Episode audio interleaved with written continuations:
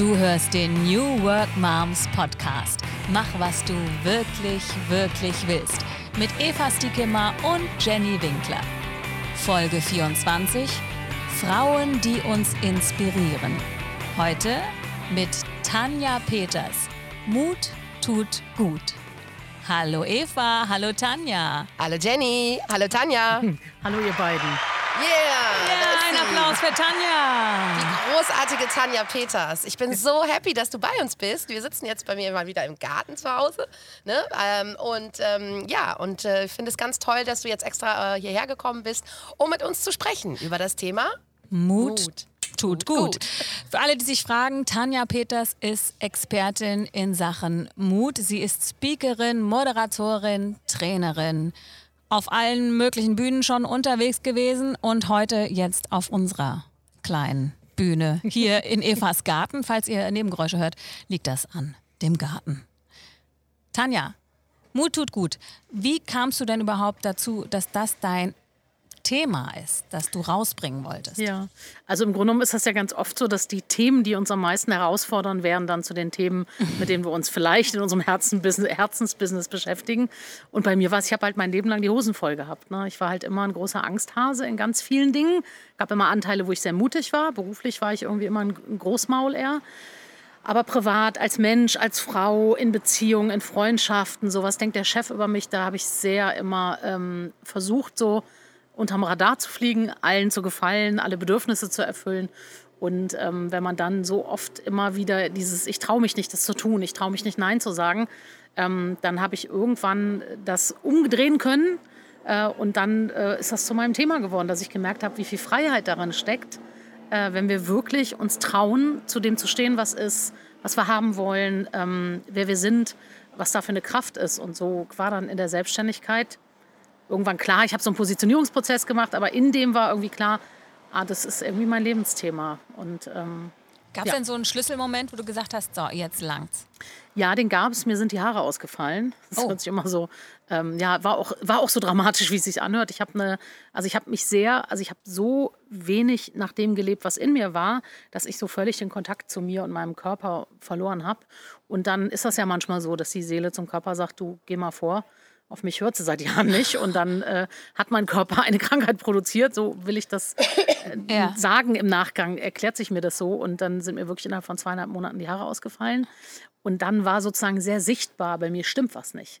Und das hat mich sehr, weil das ein großer Schmerz auch war, hat mich das natürlich sehr in diese Entwicklung gebracht, zu sagen, was mache ich denn da eigentlich den ganzen Tag? Und das war mein Katalysator. Das war so drei Jahre, hatte ich keine Haare, bin ich mit Glatze gegangen. Das Wahnsinn. war mein Katalysator, dann wirklich dran zu bleiben. Und allein schon dieses mit Glatze gehen, da habe ich halt so gemerkt, ah, okay, jeden Tag in die Bahn steigen, in den Job fahren, ah, das irgendwie kostet mich Mut, aha, das macht mich stärker. Und dann habe ich irgendwann verstanden, ah, das ist wie ein Training. Und dann habe ich das sozusagen als Schablone genommen und immer mal wieder Sachen ausprobiert und gemerkt, aha, okay, das ist zwar unangenehm, aber jetzt habe ich das Nein irgendwie platziert. Jetzt muss ich das nicht mehr machen so. Und so kam das dann, dass das Mutmuskeltraining quasi entstanden ist, lange bevor ich auch Trainerin oder Coach war. So beim äh, im äh, Lebensalltag sozusagen ist das entstanden für mich. Du hast Mut-Muskeltraining gesagt. Ja. Ähm, was heißt das? Was bedeutet das? Genau das, also dass wir das so verstehen, die Analogie, dass das wie ein Muskel ist und wenn du halt ähm, eben nicht deinen Mut trainierst, ähm, dann wird der halt klein und leise sozusagen. Und ähm, es ist eben auch ein Training. Also viele denken ja so, ah, dann mache ich mal Fallschirmspringen im Urlaub, ne? Und dann äh, habe ich meinen Mut bewiesen, ja. Aber es geht halt eher darum, im Alltag immer wieder sozusagen zu gucken, wer will ich sein, was will ich machen, was will ich nicht machen. In der Selbstständigkeit zu gucken, will ich den Auftrag oder will ich den nicht? Traue ich mich den abzusagen oder traue ich zu sagen, ich mache den nur wenn? Ja, und das ist eben Training. Also es ist nicht einmal und ein bisschen mutig, sondern mach das mal gerne jeden Tag. So wie einmal Liegestütze machen, machen noch keinen starken Oberarm, aber jeden Tag 20, dann kannst du halt äh, damit was machen. So, ne? Glaubst du denn, wir werden mutig geboren? Also sind Kinder mutiger als Erwachsene? Verlernen wir das irgendwie? Äh, ich, das glaube ich nicht, weil wir ja oft immer denken, das ist irgendwie, ich glaube, es gibt Kinder, die sind furchtloser, also die einfach nicht so Bedenken haben, Ja. weil die klettern halt, also ich weiß, meine Schwester war so ein Kind, die ist auf den Baum geklettert, ist runtergefallen, hat die gedacht, ah, okay, das hat nicht funktioniert, kletter ich auf der anderen Seite wieder hoch. Ich habe unten gestanden, habe gedacht, da könnte man runterfallen, lass mal lieber. Also das heißt, es gibt irgendwie eine Tendenz, glaube ich, so. Aber ich glaube, als Kinder haben wir halt vor allen Dingen die Fähigkeit, dass wir das, was passiert, also dass wir Angst nicht so interpretieren. Also wir denken halt, oh, aufregend, jetzt bauen wir ein Baumhaus. Wir denken nicht, oh Gott, äh, ich habe Angst, also mache ich das lieber nicht. Das heißt, wir interpretieren das, glaube ich, anders als Kinder. Und wir haben nicht so eine Idee von, ich bin runtergefallen, also war es nicht erfolgreich. Sondern wir haben die Idee, ich bin runtergefallen vom Baumhaus, ah, wir brauchen noch eine bessere Leiter. Ja. Und ich glaube, das machen wir als Erwachsene. Wir, wir, wir machen was, wir gehen in die Selbstständigkeit. Wir haben irgendwie keine Kunden, dann denken wir, ah, das war falsch, uns selbstständig zu machen. Aber eigentlich ist doch die Idee zu sagen, aha, das war vielleicht der richtige Schritt und jetzt darf ich die Strategie nochmal verändern. Und es ist auch nicht so, dass ähm, jeder, also natürlich gibt es Menschen, die mutiger sind als andere vielleicht oder die sich schon mehr trauen, aber das Training kann ja absolut jeder machen. Total. Und ich, also ich glaube das manchmal nicht. Wir gucken ja von außen drauf und sagen dann so, der ist aber mutig. Was weiß ich, ob das jemanden was kostet. Also wenn ich mir Barbara Schöneberger angucke, habe ich früher mal gedacht, boah, ist sie mutig, so mit Mikrofon auf der Bühne, weil ich davor große Angst hatte. Ja. Heute denke ich, wer weiß, vielleicht ist sie mit dem Mikro auf die Welt gekommen. Aber vielleicht ist das immer schon ihr Ja, ja, Lieblingsding ja, klar. gewesen. Und dann denken wir von außen, oh, die ist aber mutig, stimmt aber gar nicht. Das heißt, das ist auch irgendwie zu verstehen, Mut ist von außen oft nicht erkennbar. Äh, ob es mich Kraft kostet oder mich Überwindung kostet, in der Straßenbahn jemanden zu fragen, zu sagen, ich habe jetzt den Euro nicht für mein Ticket, weiß ich ja nicht. Vielleicht macht das jemand jeden Tag und für den ist es Alltag. Und es gibt Leute, die würden das niemals tun, weil sie sich nicht trauen. Glaubst du denn, dass Selbstständige generell mutiger sind als Angestellte? Ich glaube, es braucht, also der erste Mut ist, glaube ich, diese Idee von Sicherheit loszulassen. Das ist der erste Schritt und der, da gibt es ganz wenige, für die das nicht was kostet. Also das sind dann eher die, die auch nie angestellt waren. Mein Mann zum Beispiel, der war nie angestellt. Also der kannte, versteht das gar nicht, wie das geht. Oder die das von ihren Eltern einfach so vorgelebt bekommen haben. Beispiel. oder Ja, so, aber dennoch, also wie du sagst, äh, zum Beispiel, ich würde mich als sehr mutigen Menschen bezeichnen, auch schon von klein auf, ja. Ja. Ich, war, war, ich hatte nie viel Angst oder so. Ähm, aber mich hat das was gekostet, Ja. zu kündigen und mich selbstständig zu machen. Und ich habe auch gerade ein Kapitel in einem Buch geschrieben äh, von meinem Coach, das nennt sich From Fear to Courage, ja. Ähm, also von Angst zu Mut, ja. Und ähm, ich erinnere mich da, dass ich aus an, an so einem Tag, wo ich gekündigt hatte und dann bin ich durch den Wald gerannt und ich habe so eine Angst gehabt und ich habe so, das war, hat mich so viel gekostet, ja, mich zu überwinden, zu kündigen und jetzt echt zu sagen, ich mache mich selbstständig. Und da habe ich gedacht, meine Güte, wenn mich das schon so viel kostet, wie soll das denn jemanden, der irgendwie ein, Hosenschisser ist, was kostet den das denn dann, ne? Ja. Also, Und das ist spannend, weil zum Beispiel das hat mich nicht viel gekostet. Und das ist total spannend. Deswegen sage ich auch, das ist von außen nicht sichtbar. Also das ist das Erste zu lernen. Nicht, wir können das nicht sehen von außen, ob das einen Menschen viel Überwindung kostet, ob, das, ob der viel dafür trainiert hat. Ja. Ich bin zum Beispiel echt easy in die Selbstständigkeit. Es war wie ein innerer Ruf, es war total klar. Ich habe spontan gekündigt, also auch ein halbes Jahr, bevor ich es eigentlich wollte. Ich war auch keine mal- Angst, oder? Ganz ehrlich, nee, das war irgendwie eine ganz komische, ganz komische Ruhe in mir. Ich kann das, also es gibt Dinge, die mich viel mehr gekostet haben, auch in der Selbstständigkeit, als jetzt dieser Schritt zu kündigen. Das war für mich so, also ich kann das gar nicht sagen, das war so selbstverständlich in dem Moment, dass das jetzt der Schritt ist, dass Da ich da gar nicht. Wahrscheinlich die Zeit dafür auch gerade da. Irgendwie war so die Situation Ja. gekommen, hättest du vielleicht ein Jahr vorher das äh, machen wollen, vielleicht hättest du da mehr Mut gebraucht, ich weiß es nicht. Ich war halt einfach mit der Coaching-Ausbildung, das lief so Ja. zum Ende zu und mein Körper hat mir nochmal das Signal gegeben, ich hatte da wieder Haare und die fingen wieder an, so ein bisschen auszufallen. Es gab ein körperliches Signal und ich weiß noch, dass ich einfach das, das war wie so, wie so, wie man was abwickelt, wie wenn man jetzt Urlaub bucht. Ah, jetzt buche ich so. Das war irgendwie bei mir. Aber deswegen sage ich, das ist so Aber was würdest du denn Leuten raten, die jetzt, ähm, ja, die zum Beispiel angestellt sind und jetzt gerade in der Corona-Zeit ist es ja auch äh, so, dass eben viele merken, sie machen nicht das, was sie wirklich wollen oder Mhm. der Arbeitgeber ist nicht flexibel, lässt sie nicht im Homeoffice arbeiten, ähm, die sich jetzt denken, boah, jetzt ist der Zeitpunkt, aber ich traue mich nicht. Was würdest Ja. du denen raten? Also Mut entsteht ja immer durch Handlung. Das heißt, das im Kopf zu wälzen ähm, wird, wird nichts machen mit dir. Also da wird nicht irgendwie nochmal was Neues hinzukommen. Das heißt, ich würde gucken in kleinen Schritten. Also wenn natürlich jetzt jemand davor steht, vor der Idee kündige ich oder nicht, ähm, dann muss man vielleicht den Sprung ins kalte Wasser äh, machen. Aber sonst kann man eben in kleinen Schritten das tun. Also wirklich für Leute, die sagen, ich will das mal ausprobieren oder ich träume davon, das zu machen, was die Eva macht. Dann würde ich halt die Eva mal anrufen und sagen, kann ich bei dir ein Praktikum machen? Kann ich mal eine Woche kommen und gucken, wie du das machst? Um zu verstehen, ist das eigentlich das, was ich mir vielleicht vorstelle oder ist das vielleicht eine romantische Vorstellung davon, was jemand tut, der übersetzt, ja, zum Beispiel. Ähm, das heißt, ich würde kleine Sachen machen und ich würde anfangen, meinen Alltagsmut zu trainieren. Also wenn sowas Großes ansteht und es ist aber nur 0 oder 1, ich mache es oder nicht, dann würde ich anfangen, meinen Alltagsmut zu trainieren. Dann würde ich mir eine Liste machen, was sind alles Dinge, die mich was kosten und versuchen da zu trainieren, weil das oft den Nebeneffekt hat, dass wenn wir anfangen, eben zu sagen, ich lächle jetzt jeden an, dem ich begegne, ich frage dreimal am Tag nach Hilfe, ich sage meinem Chef heute fünfmal Nein, was weiß ich, mhm. ja, sich so eine Liste zu machen, dann merkst du, dass du stärker wirst, dass dein Selbstwert wächst. Das nennst du also Alltagsmut. Genau. Mhm. Also wirklich so kleine Sachen, so diese Dinge, wo man sagt, die traue ich mich jetzt nicht, jetzt spreche ich jemanden an, frage nach dem Weg, super, ne? um Hilfe. Oh, Ganz mini. Da, da würde ich mir jetzt nur eine kurze Checkliste ja. wünschen, so ein Alltagsmut zehn gibt's. Dinge, die man machen kann. Hast also du, gibt's, auf meiner Seite kann man die einfach äh, sich kostenfrei runterladen. Das cool. ist ein Freebie bei mir auf der Seite. Das ist das Alltagsmutkapitel aus meinem Buch. Und da sind, glaube ich, 17 Sachen, die du machen kannst. Mhm. Und, äh, und ich glaube halt, so dieses, also wenn wir so was Großes haben und haben halt nicht die Chance, darauf hin zu trainieren, dann eben an einer anderen Stelle trainieren, weil das ist so wie, wenn du Marathon läufst, aber du kannst heute nicht joggen, dann gehst halt aufs Trampolin, machst was anderes. Also es macht ja alles den Körper fit. Und genauso ist das mit dem Mutmuskel auch. Dann eben bei Kleinigkeiten und dann merkst du auf einmal, ach, das wirkt gar nicht mehr so groß. Also wir machen das ja viel im Kopf, die Angst, ja. Mhm. Dann merkst du auf einmal, das, guck mal, das habe ich geschafft und das habe ich geschafft und so. Und dann wird das andere kleiner. Ja, das ist ähm, das eine. Ich habe gerade ja. auf dem Weg hierher, äh, du hast auch einen Podcast, ja. ähm, die Folge zum Thema Angst gehört. Und das wäre jetzt auch meine Ausrede, gerade wenn Eva jetzt jemand für mich wäre, wo ich denke, wow, was für eine Frau, ich kann die doch nicht einfach anrufen. Die macht so viel, die ist bestimmt total busy. Ich finde 10.000 Ausreden, warum die bestimmt nicht mit mir sprechen möchte.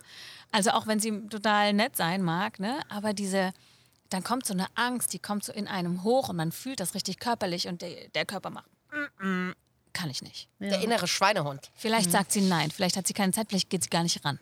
Ja. Also äh, zwei Dinge kann ich dann. Also das erste ist, es gibt diese Coaching-Methode aus dem Wingwave, wo man so klopfen kann, also links, rechts klopfen kann, am Bein oder auch an den Armen ähm, was sozusagen die Emotionen runterfährt. Das heißt, wenn ich so akut jetzt merke, jetzt kommt die Angst, dann kann ich das eben nutzen, dieses Rechts-Links-Klopfen. Einfach, einfach so gleichzeitig oder wie? Also hintereinander, rechts, links, rechts, links, rechts, Also ihr müsst euch vorstellen, äh, wir sitzen Tanja, jetzt hier und klopfen durch. Tanja verschränkt gerade ihre Arme. Ist das wichtig, dass man die Arme Ja, die kann man verschränken. Es gibt Leute, die sagen, dann wirkt es. Ich mache es auch schon mal an Oberschenkeln, einfach links, rechts. Aber es gibt Leute, die sagen, es wirkt nur, wenn man es über Kreuz macht. Also wir haben jetzt die Arme verschränkt. Vielleicht machen wir noch ein Video dazu, Eva. Und dann äh, klopft man so rechts, links auf die Arme. Genau. Und das ist eine Rechts-Links-Stimulation. Das stimuliert sozusagen das Gehirn. Das ist wie ah. nachts die REM-Phasen, wenn wir Dinge verarbeiten. Und das arbeitet eben, also das Gehirn kriegt dann die Emotion besser verarbeitet. Und das entstresst sehr. Das heißt, wenn du dann so denkst, ich rufe jetzt die Eva an, dann könntest du das zum Beispiel tun, solange bis dein Körper dir ein neutrales Zeichen gibt. Wäre also auch ein tolles äh, Tool für Lampenfieber. Ja. Habe ich, hab ich tatsächlich noch nie gehört. Ah, Wingwave, ja? Also ist aus dem Wingwave mhm. ist eigentlich EMDR, ist abgeleitet. Also, Was ist der? Äh, EMDR ist ähm, E, äh, I, ähm, Movement. Äh, Rapid Eye Movement, nee. Ja, ja, ja, genau. Nee, das, ist, äh, das sind diese REM-Phasen. Ja, ja, genau. Äh, EMDR, Gott, es steht alles das in meinem ja, ja, alles gut. Ja. Genau, wir schreiben es in die Shownotes oder ihr schreibt es. Wir schreiben es in die genau. Shownotes. Dürfen wir eigentlich den Link äh, ja, zu dem, alles, na, wie heißt es, zu diesem Alltags Alltagstipps ja. da, da mal reinposten? Cool, super. Ähm, also kommt aus dem EMDR letztendlich auch spazieren gehen. Das merkt man ja oft, wenn man läuft, dass man Dinge anders verarbeitet. Also es geht immer um die Rechts-Links-Stimulation. Mhm. Das macht eben was mit unserem Gehirn und dann werden Emotionen anders verarbeitet. So, also das kann man machen bei diesem akuten ähm, irgendwie. Und das andere, ja. und das andere, was ich Leuten immer an die Hand gebe, ist Worst-Case-Szenario. Das ist eine geile Übung. Da mhm. schreibst du alles auf, bevor du Angst hast. Oder schreibst du erstmal alles auf, was schiefgehen könnte. Also Eva könnte auflegen, Eva könnte sagen, du spinnst. Also alles aufschreiben, gucken, was ist meine Angst. Und dann fängst du an, das Gegengift zu entwickeln. Also dann überlegst du dir, was könnte ich stattdessen? Ah ja, wenn Eva auflegt, ach, vielleicht könnte ich drei andere Leute anrufen. Ach ja, ich kenne ja noch jemanden. Also du fängst an, mhm. Dinge zu entwickeln, die dir helfen können, wie du dich vorbereiten kannst, was du stattdessen machen kannst. Und wenn wir dann schauen auf die Angst und das Worst-Case-Szenario ist oft so, dass man sagt, na, dann bleibt irgendwie noch ein Punkt übrig. Und dann kann ich mir überlegen, wenn die Angst real ist, also wenn es realistisch ist, wen könnte ich denn dann zum Beispiel anrufen, wenn das so ist? Also wenn ich da mal auf den Schoß muss. Mal angenommen, ich würde mich dann trauen, sie anrufen, sie sagt, äh, spinnst du, ich habe doch für sowas keine Zeit. Könnte ich dann vielleicht meine Freundin würde ich anrufen? Nie machen, aber ja. ja also, mal angenommen, wow, in einem anderen Universum. genau. Mm. Und dann, wen rufst du dann an? Also es geht da letztendlich bei Angst, ist immer dieses, hab klar, du überlebst das. Ja. Ich erinnere mich auch noch ähm, ganz äh, deutlich, wir haben ja schon mal auch bei den New Work Moms zusammen einen Workshop gemacht und ein Meetup. Ähm, da hast du immer gesagt, das Nein, das hast du doch schon. Ja. Ja, ja, Akquise. bei, beim Thema Akquise, genau, da ist es auch, also, ne, Eva, Ja, aber bei allem, das Nein hast du schon. Eva, du kennst meine Angst? Ja, die Jenny ist ein totaler Angsthase, wenn es um Kaltakquise geht. Ja. Aber ich werde das jetzt überwinden. Ich habe ein Wochenende dafür gearbeitet. Ich werde das jetzt überwinden. Das ist ein anderes Thema. Aber, aber ja, also wenn es nur, es geht ja nicht nur mir so, sondern es geht, glaube ich, ganz, ganz vielen Menschen so, die sich einfach nicht trauen und dann lieber sagen, ah, nee, ist einfach nicht mein Ding oder mm, ich mache es irgendwie anders oder ach, dann lasse ich eher bleiben. Vielleicht bin ich nicht gut genug. Also die das dann so ne, auf sich beziehen. Das finde ich ist eigentlich das Schlimmste daran, ne, dass man sich selbst dann klein macht. Ja, und das ist letztendlich, also das ist der Teufelskreis sozusagen. Also ich traue es mich nicht, ich mache mich klein, weil ich mich klein fühle, traue ich so. Also so, so geht das halt. Und alles, was du im Mutmuskeltraining, deswegen, also ich habe dazu ein Buch geschrieben. Und als ich das Buch geschrieben habe, habe ich gedacht, ich muss ja jetzt auch so ein bisschen Motivation und Chakra und Mut ist dynamisch und so. Heißt und das dann- auch Mutmuskeltraining? Das hier heißt Mutmuskeltraining, Okay. genau. Und dann ist das Kapitel über Selbstliebe immer größer geworden. Also Meditation und schreib einen Liebesbrief an dich und so. Und ich habe halt gemerkt, das ist letztendlich die Basis. Also daran gilt es auch zu arbeiten. Und wir tun uns halt keinen Gefallen. Also auch wenn wir zum Beispiel Ja sagen und Nein meinen, beschädigst du jedes Mal ein Stück deinen Selbstwert. Und das ist sozusagen der Teufelskreis. Und daraus auszubrechen und klar zu haben, so, ich bin der wichtigste Mensch in meinem Leben. Und damit meine ich nicht, dass ich meine Kinder nicht versorge oder nicht mit meinem Mann nett bin oder so, sondern erstmal zu sagen, ich muss erstmal mich kümmern, dass sozusagen bei mir alles gut ist. Ja, dass ich irgendwie satt bin und genährt bin und was ich auch immer brauche. Und dann kann ich eben auch gut im Außen für andere sein. Und das ist letztendlich die Basis auch fürs Mutmuskeltraining, dass wir wirklich wir uns selber großartig finden und uns deswegen auch dieses Leben wünschen. Also wirklich sagen, ich habe Bock aus vollem Herzen zu leben und ich habe Bock dafür ein Risiko einzugehen. Und das ist es eben. Und deswegen hängt das so zusammen, dieses, ah ja, ich bin nichts wert, ich rufe da lieber nicht an. Und eben in der Handlung das zu überwinden, sagen, ich rufe mal an, ich überprüfe das mal. Ja, und dann zu merken, ah, vielleicht stimmt es gar nicht. Oder vielleicht stimmt sogar und der andere hat keine Zeit, aber hat das wirklich was mit mir zu tun. Also das so auseinander zu bekommen. Und das ist letztendlich auch das Training. Und dann merkt man auf einmal, wie viel Freiheit man hat, wenn man wirklich auch nicht so abhängig ist von dem, wie findet denn der andere mich am Ende des Telefons. Ist doch wurscht, den hast du noch nie gesehen. Bei Akquise zum Beispiel. Also ich muss Viel das geiler, trainieren. mich gut zu finden. Und äh, es heißt ja auch, ich muss das ja auch nicht sofort können, ne? Nur weil ich sage, ich war jetzt einmal mutig und dann muss ich nicht denken, okay, wenn es nächste Mal nicht klappt, äh, äh, fail, ich schaff's nie wieder, ne? Deswegen, also noch ein Tipp, Mutmuskeltrainingstipp, feier dich für den Schritt. Also wenn du jetzt akquirierst und der andere sagt nein, dann könnten wir ja wieder interpretieren. Oh Ah, das nein, war nicht ich richtig. Ich habe das nicht gut gut, genug. gemacht. Genau, Ja. so. Sondern eigentlich ist es, ich feiere mich, dass ich es gemacht habe. Unabhängig. Ich höre leider den Applaus nicht. Ah, feiern! Ähm, das ist ganz, ganz wichtig, weil sonst interpretieren wir halt immer. Also ich habe hab den Kunden nicht gewonnen oder der war unfreundlich, also war es nicht richtig, sondern er zu sagen, ich feiere mich für den Schritt, weil Begeisterung ist Dünger für unser Gehirn. Dann legen sich die Bahnen besser an. Und uns abhängig zu machen, äh, unabhängig zu machen von dem, was der andere sagt. Und natürlich willst du bei Akquise irgendwann auch ein Ja haben, aber Vertrieb ist Mathematik. Niemand ist so doof, wenn er hundertmal wo angerufen hat, nicht irgendwann zu verkaufen. Da musst du noch nicht mal gut für sein. Ich meine das ganz ernst. Vertrieb ist Mathematik. Wenn du 100 Leute anrufst, wirst du irgendwann was verkaufen. So doof kann man sich nicht anstellen. Das äh, Echt, wirklich, meinst du? Krass. glaube ich. Glaube ich. Also, Okay, wir testen das mal, Jenny. genau, Ruf sag mal einfach 100 Kunden an. Ja. wirst du, also natürlich machst du dein Geschäft. Also das kann wirklich, also das, oder Eva? Ich meine, kennst du Leute, die wirklich Also ich kenne halt extrem so, viel Akquise machen und kein Geschäft ich kann mir das machen? höchstens bei so richtig dummen, also die einen dann anrufen und irgendwie nur so was vom Band quatschen und irgendwie. Aber, Aber selbst, dann- die, aber selbst machen die Geschäft. wahrscheinlich, Ja. Ich Aber dann ist es auch nicht ihr Herzensthema wahrscheinlich. Dann ist es vielleicht auch.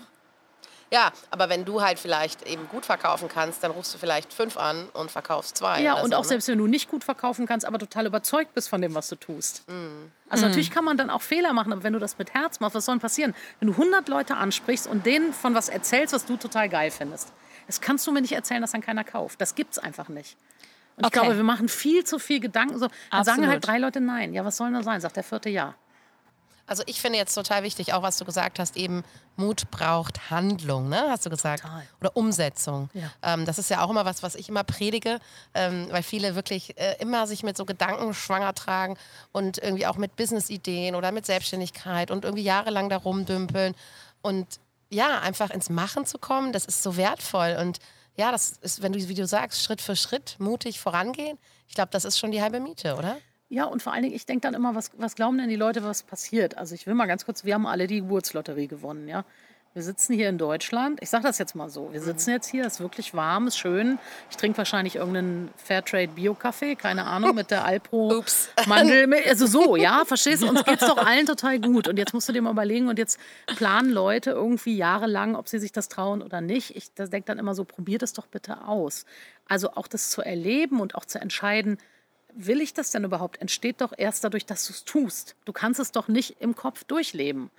Und ich mache zum Beispiel, wenn ich neue Produkte entwickle, ich habe dieses Jahr, weil Corona war, einfach Sachen immer so, ach komm, ich mache das mal. Mein Speaker-Training mache ich das online mit fünf Frauen. Ach, zehn Termine oder fünf Termine, nehme ich das und das Geld für. Und dann habe ich das bei Eventbrite rausgehauen und dann habe ich das gemacht mit fünf Frauen. Dann habe ich gemerkt, nee, macht mir keinen Spaß. So, jetzt kann ich natürlich sagen, war nicht erfolgreich oder ich kann sagen, ah, das Format passt noch nicht und dann entwickle ich weiter. Ich kann aber auch ein Jahr lang drüber nachdenken über das Format. Ja, und ich glaube halt einfach, die Leute haben viel zu groß, was jetzt Schlimmes passieren kann. Ich meine, wenn du dich selbstständig machst und irgendwie mal ein Jahr vielleicht puffern kannst oder so und du verdienst ein Jahr lang kein Geld, dann merkst du entweder, ich will dranbleiben oder du merkst, nee, ich gehe lieber in meinen alten Job zurück oder in einen anderen Job zurück oder so. Aber dann hast du es doch zumindest mal ausprobiert. Also, Und das hast du jetzt begraben, das eine Projekt? das, nee, das Speaker-Training wird es geben, aber nicht in der Form. Ich habe halt Verstehe. gemerkt, online mit den fünf, also das ist eher so ein bisschen zäh gewesen, sich da so zuzuhören. Wenn du das live machst, hat das eine andere Dynamik. Mhm. Ja. Ich würde es halt eher im Einzel anbieten. Es ist einfach nur, ein- also aber Formate zum Beispiel auszuprobieren. Aber auch ein Prozess einfach, ne, das zu lernen. Wo nimmst du denn deine Kraft her? Also wenn ich dir jetzt zuhöre, denke ich, boah, die sprudelt und die macht hier und macht da und so. Und äh, das ist ja dann auch, wenn man sich klein fühlt in dem Moment, ein bisschen überwältigend und denkt, ja, ich höre, was du sagst, aber ich schaffe das nicht. Ich kann, also ich kann das nur immer wieder sagen, dass das letztendlich, also dass ich so hier sitze und so sprechen kann und dass ich selber so befüttert, kommt halt von diesem Mutmuskeltraining. Das ist halt echt, ich kann das manchmal gar nicht beschreiben. Ich glaube, ich habe immer schon eine gute Grundenergie gehabt. Aber ich, ich bin seit 18 Jahren mit demselben Mann zusammen und ich bin seit sieben Jahren selbstständig. Also der kennt mich auch aus anderen Zeiten. Und der hat das, der sitzt auch manchmal neben dir, neben mir und sagt so, wo kommt denn das auf einmal alles her? Also dieses kreativ und dauernd eine Idee haben und so. Ich glaube halt, das kommt wirklich daher, weil ich immer näher an mich selber ranrücke, weil ich mich halt immer mehr traue, wirklich zu sagen, ach so mache ich das halt. Ey, nimm das halt oder lass es bleiben. Das ist nicht mein Business, ob du mich gut findest. Und ich glaube, wenn, wenn wir eben schaffen, wirklich so immer näher an uns selber ranzurücken, in unserem Business persönlich und so, dann entsteht eine wahnsinnige Kraft, weil wir einfach so wenig verlieren in diesem uns verbiegen, anders sein müssen, gefallen wollen. Ich habe halt einfach viel mehr Energie jetzt. So, Und ich habe, als- also ich ja. habe auch, ich, ich, ich habe auch die Entwicklung von dir. Ich kenne dich ja jetzt auch schon ein paar Jahre. Und ich muss auch sagen, ich habe gestern mir auch noch mal deine Webseite angeschaut. Boah, und ich habe gestaunt. Ich dachte mir so, das ist ja der Hammer. Ähm, ich weiß nämlich noch ganz am Anfang, wo ich dich kennengelernt habe, da hattest du noch so eine ganz simple Webseite, äh, nichts drauf. Und jetzt hast du irgendwie einen, einen Online-Shop integriert und deine ganzen, äh, also richtig tolle Webseite mit deinen Online-Kursen und so weiter. Ne? Und manchmal ist das echt einfach auch so, ja, ein Prozess, wenn man selbstständig ist, auch, ähm, ne, dass man über die Jahre hinweg einfach sich total äh, entfalten kann, weil man, da wird eine Energie freigesetzt, ne? das, die, die hat man vorher nie gespürt. So, ne? Ja. Also bei mir war das auch so. Ich mache ja auch mal so viele neue Projekte und habe so viele neue Ideen. Und es ist so geil, weil wir heute eigentlich alles machen können, was wir wollen. Wir müssen es nur machen, wir müssen den Mut haben. Ne? Das zeigt auch nochmal, dass es sich lohnt, wirklich in sich hineinzuhören und zu überlegen und dann auch zu tun, was man wirklich, wirklich will. Total. Ja. Ich glaube echt, dass das die. Unser Motto. Ja, also euer Motto und ist auch ist so wahr. Und ich glaube aber, dass das oft so, da wird halt, also da gibt es halt auch irgendwie so einen so einen Mythos drum. Ja, Ja, na klar. Und was zu tun, was ich selber wirklich mag, kann eben auch Haarbänder nähen sein. Mhm. Also wir haben ja dann oft so eine Idee von, ich habe jetzt gerade so tolle Haarbänder an so einem Shop gekauft. Die nähen halt so Haarbänder mit diesen Knoten vorne, so Mhm. total schön. Und dann bekommst du so toll, das ist so schön eingepackt. Und dann bekommst du so eine persönliche Karte, ist von drei Leuten unterschrieben, die das für dich genäht Ja, wow. haben. So. Weißt du, und dann, äh, wo ich dann so denke, wir haben ja auch oft so Vorstellungen von, was wir Tolles machen wollen und so. Und wenn du eben gerne nähst oder gerne backst oder weiß ich nicht was, zu sagen, ey, und dann professionalisiere ich das. Und äh, die Bänder kosten eben auch, ich sage jetzt mal 35 Euro so, ja? Ja. Also es ist eben auch ein Preis, aber das hat, hat jemand gesch- ausgeschnitten, Stoff gekauft, das genäht und so. Wo ich so denke, ja, ey, mach doch das, worauf du Bock hast. Also das muss jetzt auch nicht, auch das muss nicht in eine Schablone passen.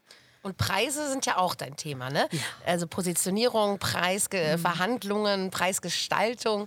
Ähm, da kann ich mich auch noch daran erinnern, dass wir im Seminar da viel drüber gesprochen ja. haben. Ne? Also dieses Steh zu deinem Preis. Mhm. Natürlich auch jetzt nicht, äh, klar, ich, ich sage auch immer gerade am Anfang, wenn du selbstständig bist, ne, es ist natürlich äh, so, dass du irgendwie natürlich irgendwie erstmal einsteigen musst und auch wachsen musst und nicht ne, von Anfang an irgendwie hier äh, äh so tun kannst, als wärst du jetzt. Ne, ja, du musst auch den Mehrwert anbieten. Genau. Also du kannst ja nicht 500 Euro die Stunde nehmen und dann irgendwie ja, und dann da, äh, deinen genau. Anfängerleitfaden ja, ja. Genau. Also die Qualität wird halt stimmen, nicht oft funktionieren. Ja. So. Aber man muss schon seinen Selbstwert schätzen. Ja, also ich bin immer, wenn Leute sagen, Preis ist dein Selbstwert, ich versuche das ja immer so ein bisschen voneinander zu trennen, okay. zu sagen, wir sind viel mehr. Also ich habe dann immer so einen schönen Apfel dabei, wenn ich ihn nicht vorher gegessen habe, so nach dem Motto. Also es wird so, so ein Apfel über den Tisch reichen, ne, zu sagen, so hier ist meine Leistung, also hier ist meine Dienstleistung, mein Seminar, mein Coaching, egal, ja. Und ich habe das so ein bisschen weg von mir als Person, dass ich verstehe, das ist mein Coaching, aber ich als Person bin natürlich viel mehr noch als dieses Coaching. Was eben auch hilft, wenn du verhandelst oder wenn du auch mal daneben haust und machst mal nicht einen guten Workshop, ist es nicht sofort beim Selbstwert, sondern, ah, okay, ich hatte heute nicht so einen guten Tag, wenn du es ein bisschen von dir wegbekommst. Deswegen glaube ich, dass natürlich Preis oft was mit Selbstwert zu tun hat. Aber meine Idee ist, versuch es etwas zu entknüpfen davon, mhm. weil sonst hast du immer, wenn jemand sagt, es ist aber teuer oder irgendwas, hast du das sofort so hier hängen. Mhm und hast das so am Selbstwert. Und wenn du schaffst Distanz, dann kannst du eben auch sagen, naja, der spricht halt über mein Coaching, der spricht nicht über mich als Mensch. Ne? Ja. Aber ich glaube zutiefst, ne, dass Preise ist halt wirklich auch ein Thema, wo viele Glaubenssätze sichtbar werden. Und ich finde halt immer, du darfst echt nehmen, was du willst, mir total wurscht, aber durchfühl das, hab das klar irgendwie, was das heißt, ob du davon auch leben kannst und mach es eben nicht aus dem Defizit raus. Jetzt in deiner Erfahrung und gerade in der Beratung, würdest du sagen, Frauen verkaufen sich oft unter Wert? Ja. das war ein klarer. 95 Prozent. Ja. Okay. Frauen kriegen auch manche Jobs nicht, weil sie zu günstig anbieten. Das ist unglaublich. Mir hat das auch mal eine gesagt, die hat gesagt, ich nehme fürs Coaching 150 Euro und ich kriege nie die Aufträge im Business. Weil die wollte Führungskräfte coachen. Und eine Führungskraft geht halt, also die Idee ist halt, was nichts kostet, ist nichts wert. Und wenn ich als Führungskraft auch einen hohen Status zum Beispiel habe, ja, dann würde ich halt eher zu jemandem gehen, der 250 Euro kostet. Meine Idee ist, der ist erfahrener oder die ist erfahrener, die kann das, die macht das schneller, die macht das besser. Und meine Zeit ist wertvoll. Also gehe ich zu jemandem, der höherpreisig Wo ist da das Problem bei uns Frauen? Also A sind die Männer länger unterwegs in Sachen Business. Das darf man einfach nicht vergessen, dass wir Frauen da ein bisschen hinterherhängen. Ähm, dann sind Männer ganz anders sozialisiert. Die haben eher so dieses äh, Wettbewerbs, äh, dann wird ja eher so Fußball zusammengespielt, man, man bettelt sich so ein bisschen und das ist ja eher so, wenn du guckst, wie reden Eltern mit Kindern heißt es eher bei Jungs, so setz dich durch. So, da musst du halt mal zurückhauen oder schubsen, da musst du dich durchsetzen. Und ich kenne das aus meiner Zeit auch noch. Mir wurde eher gesagt, äh, teil dein Spielzeug, äh, integrier doch die Britta bitte. Das war meine Nachbarin.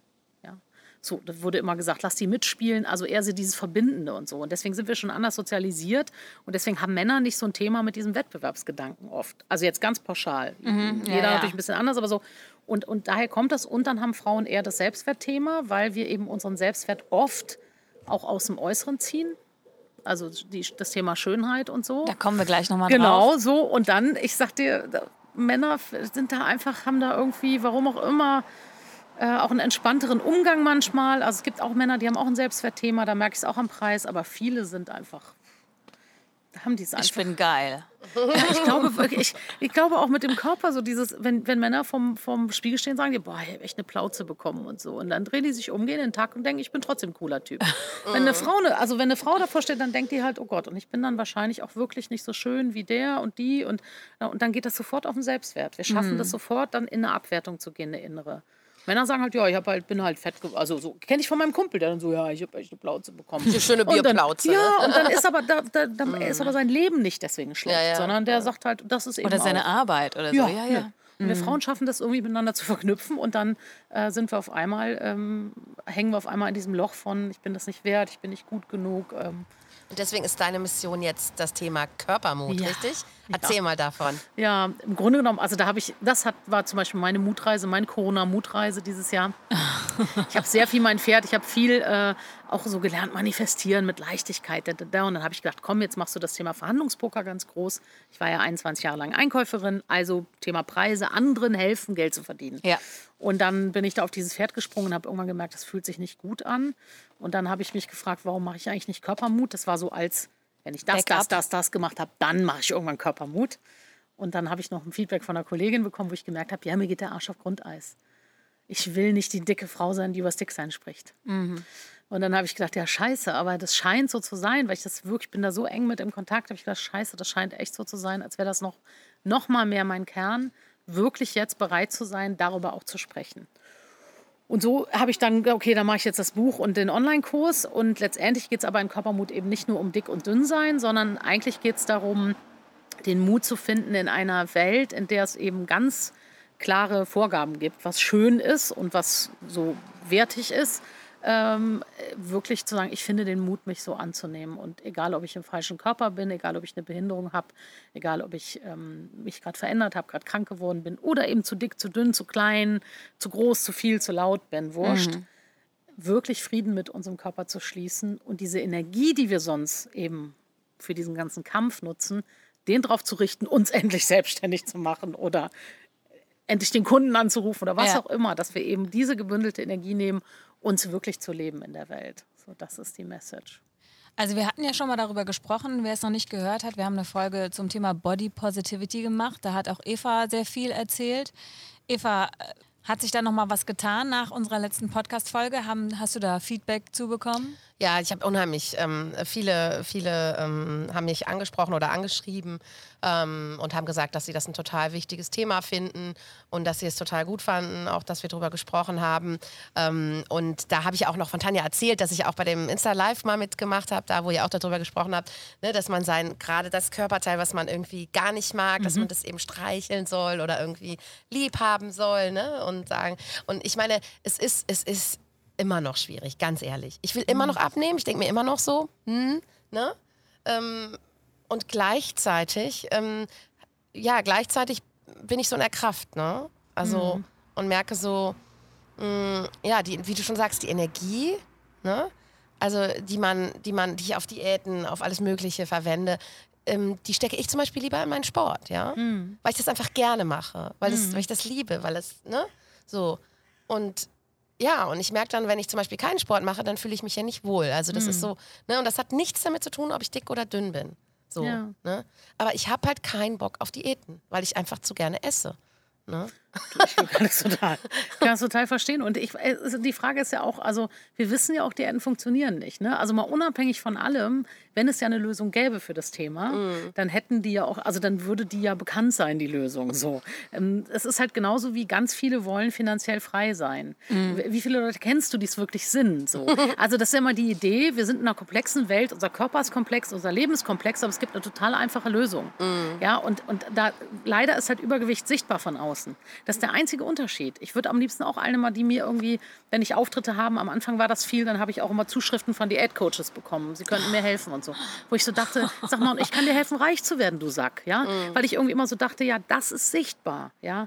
Mein Koffer, den ich mit mir schleppe, der ist eben sichtbar für die Welt. Ah, wie dreist, das ist ja der Hammer, dass du das da so angeschrieben wurdest. Echt? Also ich, ich muss sagen, ich kriege wenig Prügel auf Social Media und so, generell wenig. Also da bin ich immer ganz überrascht. bin jetzt sieben Jahre unterwegs und habe ja einen... Hater.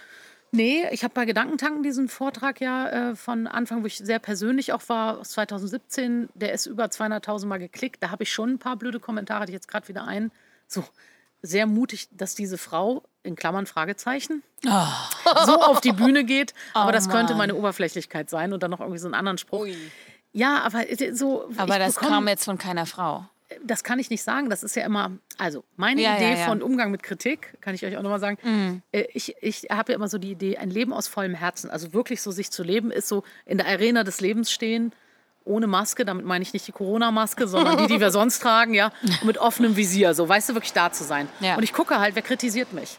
Und ich kann dir eins sagen, wenn das jemand ist von der Zuschauerbank, jemand ohne Profilbild mit an Anonymous 315, ja, der keine eigenen Inhalte hat und nur irgendwie Kommentare abgibt, dann denke ich so, ja, das ist jemand auf der Zuschauerbank, der von außen runter ruft, buh, das finde ich aber nicht toll. Dann kann ich nur sagen, ja, bitte, dann geh in eine andere Arena. Absolut. Dann guck dir nicht meine an. So, deswegen, das, also das kann ich mittlerweile, kann ich das Und wenn es jemand lassen. ist, der nicht dann annehmen da, ist? es tut mir das genauso weh wie allen anderen auch. Mhm. Dann denke ich, aua. Und dann wird mir aber klar, also das ist eben auch sowas, was ich in Körpermut, ich hoffe, ich kriege das formuliert im Buch, wirklich sich weder an das Positive noch an das Negative so zu hängen. Also weil wir oft dann so, wenn wir positives Feedback bekommen, ist das so schön und so.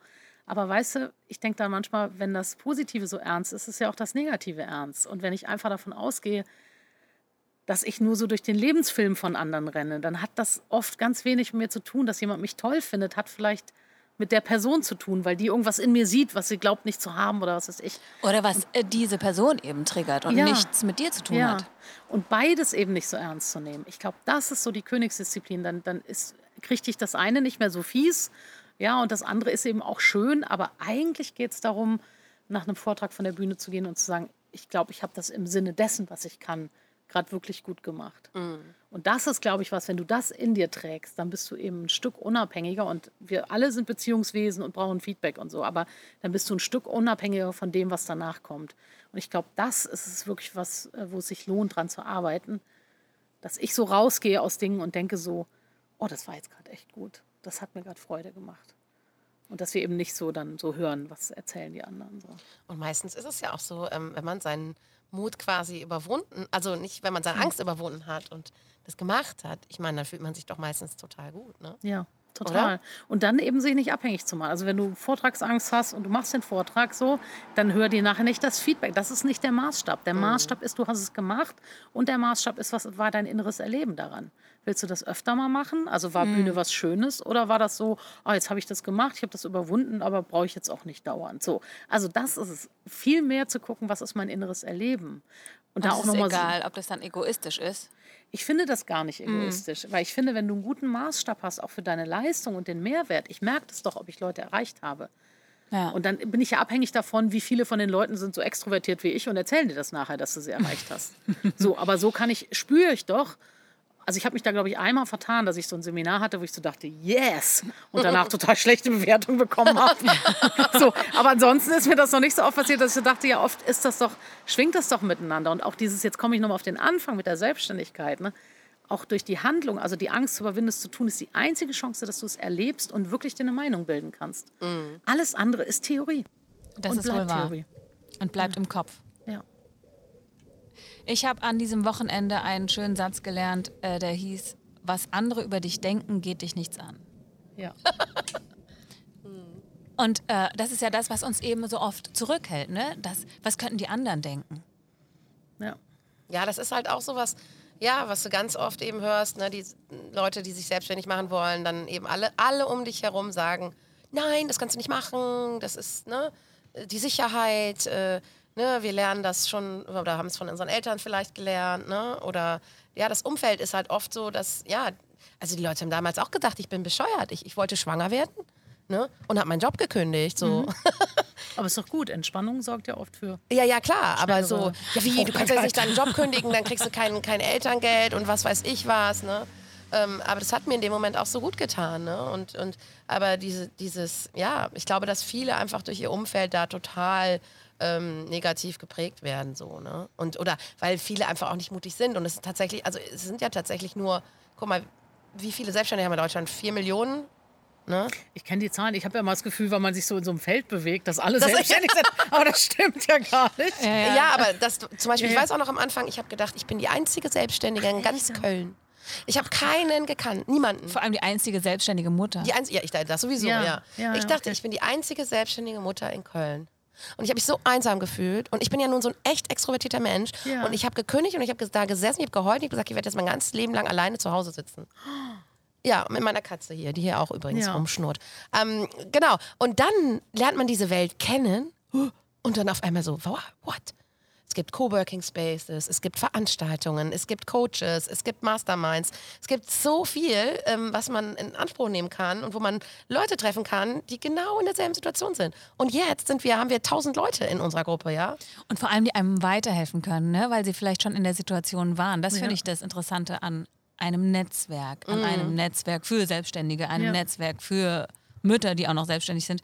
Also das, ähm, ich weiß nicht, wo du deine ähm, Stärke dann auch hergenommen hast, hast du denn Leute gefunden in deinem Umfeld, die irgendwie auch mit diesem Thema zu kämpfen hatten oder da schon weiter waren und du gesagt hast, okay, ähm, auf dich höre ja. ich oder ich finde dich als, als, als eine Art Vorbild da? Ich, also ich hatte damals in meiner, ähm, in meiner Ausbildungsgruppe eine, die sich auch selbstständig gemacht hat. So, wir haben echt viel auch miteinander Coworking gemacht. Mhm. Ähm, also auch viel gequatscht, aber auch viel Coworking gemacht. Ähm, dann habe ich ein bisschen bei meiner Ausbilderin angedockt. Die fing dann gerade an, die war vorher beim Institut, hat dann angefangen selber auszubilden.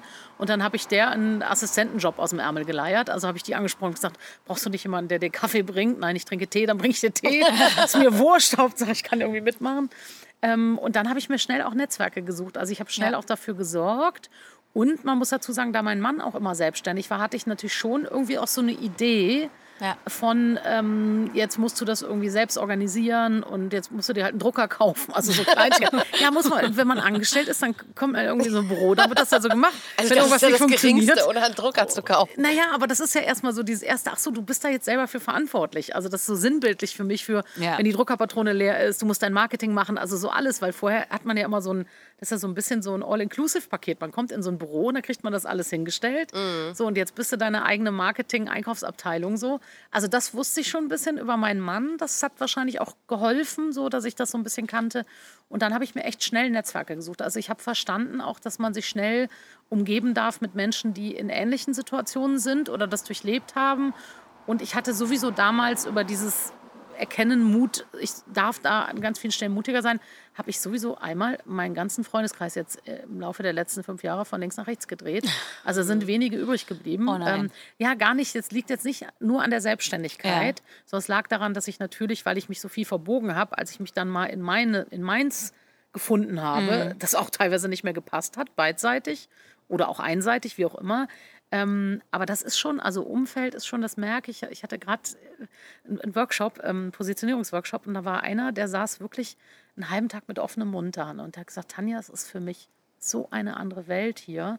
Und dann waren wir im Hotel essen und dann kommt auch noch jemand und sagt so, ach Mensch, Frau Peters, ich habe Sie auf der Bühne gesehen. Also er kannte mich so. Ne? Und der saß dann die ganze mit offenem Mund. Der dachte wahrscheinlich, wo sitze ich hier eigentlich, dass die erkannt wird? Ich kenne die auch nicht so. Hat sich angeguckt wie so ein Alien. Ne? Ja, und das war wirklich für den, dass der gesagt hat, ich merke gerade, was ich eigentlich für ein Umfeld habe. Mhm.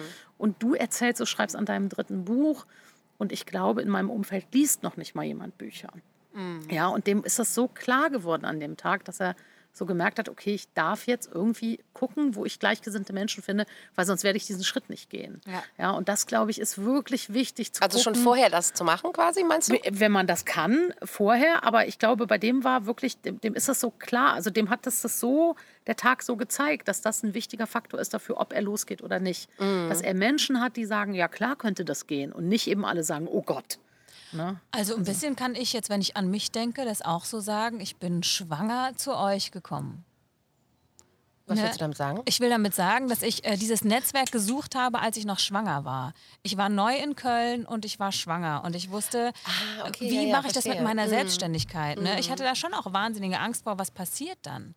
Und ich hatte dann das Gefühl, als ich zum ersten Mal in das Netzwerk kam und dann wurde es sehr schnell eng und persönlich und so, dass ich da dann auch Hilfe kriege ne? oder mhm. gut aufgehoben bin. Das war wichtig für mich in der das Zeit. Ist, ja, das finde ich auch. Also wir haben oft Frauen, die schwanger zu uns kommen. Auch, ähm, und äh, äh also das, ich finde das immer so toll, weil ich halt gar nicht so funktioniere. Also ich mache immer erst und dann, ne?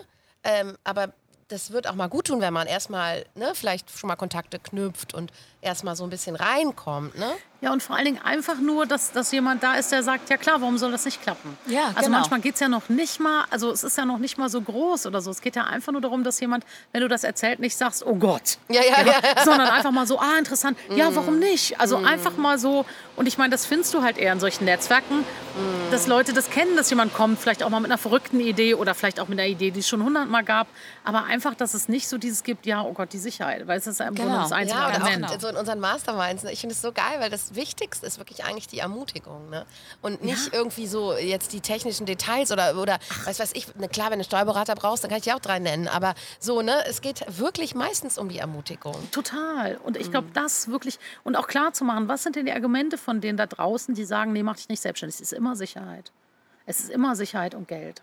Und wo ich dann so denke, das ist wirklich das einzige Argument. Und ich denke immer so, hey, das ist Lebenszeit, das ist nicht die Generalprobe. Meinst du, das ist Das die ist die einzige Aufführung. Angst? Also ich, hab- ich habe mich auch am Anfang meiner Selbstständigkeit gefra äh, gefragt, was ist die Angst? Ne? Also ich hatte weniger Angst, dass es nicht funktionieren würde. Nee, das Umfeld. Also Äh. wenn das Umfeld, wenn du, wenn Leute sagen, ich mache mich selbstständig, was kommt dann vom Umfeld? Ach, bist du dir sicher? Ja, genau, der sichere Job, da arbeitest du schon so lange und Genau. jetzt verdienst du ja erstmal nichts. Ja, genau. Wo Geld nimmst du das jetzt her, die Überbrückung? Das ist alles immer, was zählt. Und dann denke ich, so werden ja auch Entscheidungen in Familien getroffen. Wer Mhm. bleibt denn zu Hause? Und jetzt in Corona? Oder auch so wie als Mutter, wie willst du das denn schaffen? Ja. Ne? So Ja, ja, äh, mit also- Kindern, das ist doch gar nicht vereinbar.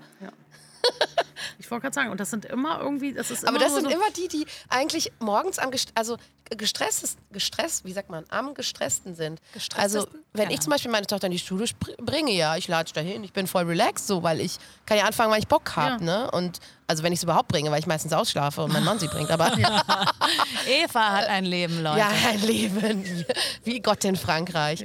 Nee, aber das ist ja auch erst so mit den Jahren gekommen, dass ich jetzt den Luxus habe, dass ich nur, sagen wir mal, vier, fünf Stunden am Tag arbeite, ja. Ähm, am Anfang habe ich auch gearbeitet wie ein Tier, ne? Und Ja. auch Wochenenden und so. Und, und jetzt, ähm, aber jetzt nach acht Jahren läuft es so super, dass ich wirklich, ja, nur ein paar Stunden am Tag arbeite und, ähm, Und ständig mega. neue Ideen entwickelt. Ja. Aber um das jetzt nochmal zusammenzufassen, also wenn man Mut braucht, um neue Schritte zu gehen, kann man zum einen Mutmuskeltraining machen Mhm. von Tanja Peters. Ich werde es auf jeden Fall ausprobieren. Oder und das und dazu natürlich sich Leute suchen, die genauso ticken oder die Mhm. ähnliches schon durchgemacht haben, die vielleicht schon einen Schritt weiter sind als einer. Ja. Dass man ein bisschen sich da den Mut holt. Ja, und Leute eben, die für, also die einen wachsen sehen wollen. Ich finde immer so dieses Umfeld, ne, kannst ja gucken, wie du willst, aber hast du Leute, die Bock auf Wachstum haben? Hast du Leute, die Bock haben, dass, oder wo man sich auch verändern darf? Weil Selbstständigkeit ist eine Riesenveränderung. Oder auch dann mutig zu werden und was sich zu trauen und so. Und wenn du Leute hast, die selber auf dem Weg sind, die werden sich dir nicht in den Weg stellen. So. Also, Und es muss, also wir haben ja auch Frauen in unserem Netzwerk, die jetzt nicht selbstständig sind. Manchmal kann es ja auch mutig sein, einfach einen neuen Job ne, anzunehmen oder eine neue Angestellten-Tätigkeit in einem coolen neuen Unternehmen. Und ähm, ne, also es, es ist nicht nur auf die Selbstständigkeit bezogen. Ne? Genau, das müssen wir nochmal sagen. Wir wollen überhaupt kein Angestellten-Bashing betreiben. Nee, absolut nicht. Also oft kann es auch, es kann auch manchmal sogar sehr mutig sein, in sein Angestelltenverhältnis zurückzugehen. Also ähm, da kenne ich auch zum Beispiel äh, Fälle, wo die gesagt haben, nee, es ist jetzt mutiger, in mein Unternehmen zurückzugehen, zum Beispiel nach meiner Elternzeit und da mal auf den Tisch zu hauen und, Und zu zu sagen, ne? ich brauche dies und das, Ja. damit das hier funktioniert. Ne, Und ich möchte nicht einfach nur jetzt Genau. einen Hilfsjob machen, Ja, weil ich nur auf richtig, 20 ja. Stunden arbeite. Ne? Also das kann genauso den Mut erfordern oder mit dem Chef zu sprechen, wie es jetzt eben aussieht, was man für eine neue Position bekommt, ja, Mhm. was man als Führungskraft machen kann. Und ähm, da ist auch so oft so viel Mut erforderlich, ne? aber da gelten natürlich die gleichen Prinzipien. Ne? Total. Ich wollte gerade sagen, es macht, keinen, es macht keinen Unterschied. Also wirklich anzuerkennen oder was will ich und dafür zu gehen, also für sich zu gehen, das kannst du in Selbstständigkeit, das kannst du im Angestellten, das kannst du in deiner Beziehung, in deinen Freundschaften und das kannst du auch beim Bäcker und äh, abends im Restaurant, wenn die Suppe kalt ist. Also egal was, so nimm dich wichtig und geh dafür. Das finde ich halt immer, und das kann man in allen, also es müssen auch nicht alle selbstständig sein, das finde ich auch ganz wichtig, aber eben Sicherheit und Geld ähm, äh, ist nicht die einzige Argumentation für Lebensqualität. Also das muss man sich einfach klar machen. Nur weil was sicher ist, heißt das eben nicht, dass es Freude bringt. Und das ist eben auch so mein Motto geworden, so Folge der Freude. Also das braucht halt auch den Mut, aber eben immer wieder zu gucken, was macht meinen Alltag schön, was macht mein Leben schön. Und darum geht's. Das hatte ich ja eben so gesagt. Dieses ist echt Lebenszeit. So, das ist nicht. Äh, geht Weil nicht Arbeit darf los. Spaß machen, Ja, Arbeit darf Freude bringen. Total. Ist ja Lebenszeit. Ich finde das, ich verstehe das auch nicht mehr, wenn Leute das irgendwie so trennen voneinander, dass ich dann so denke, nee, aber das ist doch alles immer dieselbe Zeit. Und du hast ja irgendwie 80 Jahre, wenn es gut läuft. Ich würde die gerne äh, irgendwie schön gestalten. Ja. Das heißt nicht, dass ich nicht auch mal hart arbeite oder mal eine Nachtschicht einlege, aber eben die meiste Du arbeitest schon freudig. viel, oder? Ja, ich bin echt so ein Arbeitstier. Ne? Aber ich du meine, hast auch keine Kinder, muss man Hobbys. dazu sagen. Genau, ich habe Ähm, dadurch ist einfach auch äh, unheimlich viel mehr frei. Also hast du mehr Zeit. Ja, auf so, jeden Fall, ne? ja, genau. Also ich, vielleicht würde ich auch mehr arbeiten, wenn ich jetzt kein Kind hätte. Ja. Das weiß ich nicht. Wobei, ja. Vielleicht willst du auch einfach nur mehr Kaffee trinken. also Ich bin auch ein sehr so, freizeitorientierter Mensch. Ja, ich finde das, find das super, wenn du das sagst. Das ist auch sicher noch eine Lernkurve bei mir. Also ich bin jemand, der sehr viel ackert Und ich darf da auch noch mal lernen, anders loszulassen. Ich habe jetzt zum ersten Mal eine Assistentin auch, die meinen ganzen Content brandet und so. Ja. Und das finde ich total abgefahren geil irgendwie. Das finde ich auch ist ein großer Schritt. Also da, ne, sich auch Ja. Hilfe zu holen, ja. um, um zu wachsen.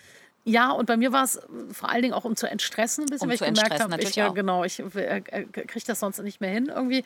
Und ich, da, da darf ich noch lernen. Also das ist wirklich Wie viel du denn so? Kannst du das so sagen? Ich kann, mein Mann sagt ja schon seit Jahren immer, mach mal eine Excel-Tabelle, ich flippe aus. Keine Ahnung. Ich schreibe es, glaube ich, extra nicht auf. Ja. Aber es gibt auch Tage wie jetzt heute. Guck mal, jetzt sitze ich hier heute bei euch. Musst du auch Würde ich- arbeiten. Ist theoretische Arbeit praktisch, würde ich das jetzt mal nicht so. Also so, ich arbeite auch manchmal dann halt eher abends und hänge morgens oder nachmittags mit meinem Mann im Garten rum. Also so, Mhm. ich würde jetzt auch sagen, es gibt schon Phasen, wo ich zu viel arbeite, aber es gibt auch Phasen, wo ich das durchaus genieße. Auch so, äh, jetzt auch im Sommer, wenn es so heiß war, dann habe ich halt aufgehört zu arbeiten, wenn es nicht mehr ging. So. Ähm, Machst du aber Urlaub? Tendenziell immer wenig. Jetzt musst du überlegen. Ich Gemeine ein- Frage, ja, ne? Nee, überhaupt nicht. Ist eine richtige Frage. Ähm, äh, ich habe einen kranken Mann zu Hause. Ne? Mein Mann ist ähm, jetzt berufsunfähig. Ne? Der hat äh, starke Schmerzen, immer Depressionen, alles Mögliche. Ich habe halt auch einen Partner, der jetzt nicht sagt, komm, wir fahren in Urlaub. Ne? Für jemanden, der viel arbeitet, ist das natürlich eine Verführung. Jetzt fahre ich äh, diese Woche mal zwei Tage einfach weg. Äh, und im Oktober habe ich geplant, also ich muss das selber auch planen. Also es kommt keiner und sagt, komm, Schatzi. So, das ist auch, macht einen Unterschied. Ähm, und dann bin ich halt manchmal zu Hause und dann merke ich, die- dann ist die Tendenz auch mal ins Notebook zu gehen. So, da darf ich lernen. Also das ist jetzt kommt ja erstmal noch mal mein drittes Buch und so, ne? Aber das steht ganz oben auf der Agenda. Wie wird das heißen, dein drittes Buch? Körpermut. Das, ach, das ist das Und die Körper- ersten beiden, als erstes. Mutmuskeltraining. Mutmuskeltraining und dann gibt es das Arbeitsbuch zum Mutmuskeltraining. Ich zähle das immer als zweites Buch. Ähm, und äh, also das sind auch zwei unabhängige Werke, die kannst du auch unabhängig voneinander sozusagen kaufen und auch ar- durcharbeiten oder lesen. Und Körpermut ist dann jetzt das dritte und das mache ich aber im Eigenverlag. Habe mich jetzt entschieden, ich war vorher beim DTV, mich jetzt entschieden, das will jetzt in die Welt und das werde ich jetzt schreiben und dann zum Ende des Jahres wird es es geben. Super, eben. Ja. Und ähm, dann hast du noch einen Online-Kurs. Genau, den lade ich gerade hoch, während wir hier sprechen, Oh. laden gerade die Videos hoch. Ach, der ist noch nicht gelauncht quasi. Nee, der ist noch nicht. Das kommt Ui. jetzt ähm, am 25. Oktober spreche ich bei Creator auf dem Online-Festival. Und dann so eine Woche werde ich wahrscheinlich die Türen offen haben für den Kurs. Da ist die Launchphase. Und dann geht es am 4.11. los. Alles klar. Ja, Super. da freue ich mich auch. Also, liebe Leute, was haben wir heute gelernt? Mut tut gut. Jenny, wollen wir mal eine kleine Challenge machen? Äh, Ja, aber erstmal brauche ich noch den Satz, äh, der, den du schon so schön wiederholt hast, dass äh, man ins Machen kommen muss. Das, wie, wie ging Also das? Mut kommt von Machen oder Mut braucht eben Handlung, sonst ist es nicht. Braucht Handlung. Mut braucht Handlung.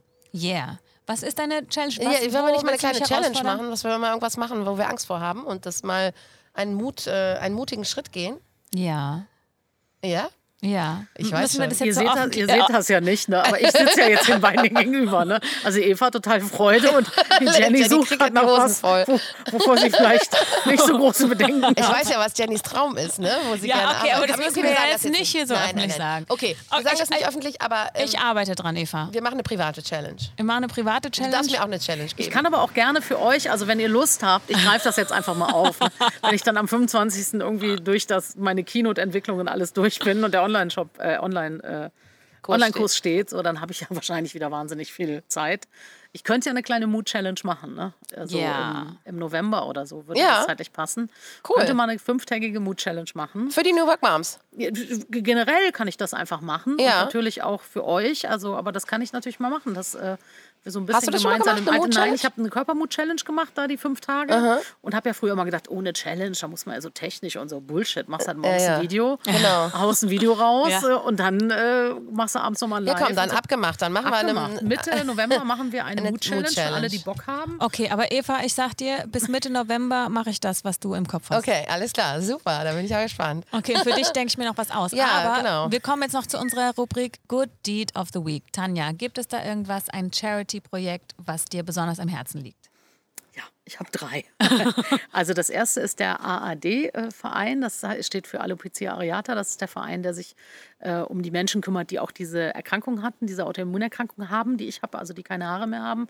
Und da gibt es echt total viele Kinder und betroffene Familien. Und da mache ich immer die Jahreskongresse und so und begleite die auch ein bisschen. Also das ist auf jeden Fall ein Verein, der eine Arbeit macht, die äh, hilfreich ist, weil da hängt viel Schmerz dran an, an diesem Thema, auch wenn es nur die Haare sind und man voll ansonsten lebensfähig ist und gesund ist. Ähm, ist das doch, was auch wirklich Eltern betrifft, wo die Kinder das haben und so. Also das ist ein äh, Verein, den ich ganz wunderbar finde. Ich äh, mache hier in Köln ähm, für die Rheinflanke. Die machen sportbasierte Kinder- und Jugendlichenarbeit ähm, und äh, so Kompetenzentwicklung auch für Jugendliche. Ja. Vor allen Dingen mit dem Thema Sport. Die sind so entstanden aus Köln Kick, glaube ich, irgendwie so. Die gehen halt viel auch mit den, mit den Jugendlichen einfach aufs Fußballfeld und, und lernen dann mit denen danach eben auch, was kann ich über Gruppe lernen, über Demokratie und so weiter.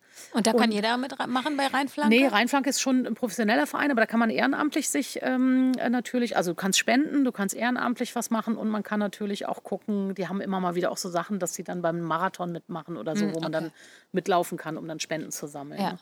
Und das dritte ist Care for Cologne. Das ist ein Verein, die wirklich rausfahren und die, ähm, die ähm, Obdachlosen versorgen. Also die jeden Dienstag und Donnerstag auf die Domplatte gehen und Brote hinbringen und im Winter äh, Dings. Und da äh, spende ich auch und ähm, kenne halt jemanden, der da mitarbeitet. Und deswegen bin ich da so ein bisschen verbunden und finde, das ist eben auch, also wir können ja auch mal viel ins Ausland spenden, aber ja. wenn ich halt am Bahnhof ankomme, weiß ich, dass auch in Köln genug Menschen Hilfe brauchen. Das ist wahr. Ja.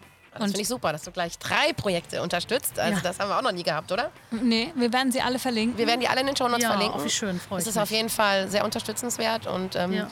ja. vielen, vielen Dank, dass du heute da warst, liebe Tanja. Es war mir eine Riesenfreude, wirklich, so schön. Ähm, und Jenny natürlich auch, dass du wieder bei mir bist. Ja, und es kribbelt auch ganz doll. Ich äh, werde schon mutiger. Ja, genau, das ist eigentlich das Geheimnis, wenn ich komme, ich verteile das persönlich. Ja. Samen. Da muss man ab morgen nur noch gießen, dann ist das, brauchst du gar nicht mehr Liebe New York Moms, fasst den Mut, ja? Seid mutig da draußen und macht das, was ihr wirklich, wirklich wollt. In diesem Sinne, bis zum nächsten Mal. Tanja, vielen Dank, dass du da warst. Dankeschön für Tschüss. die Einladung. Tschüss.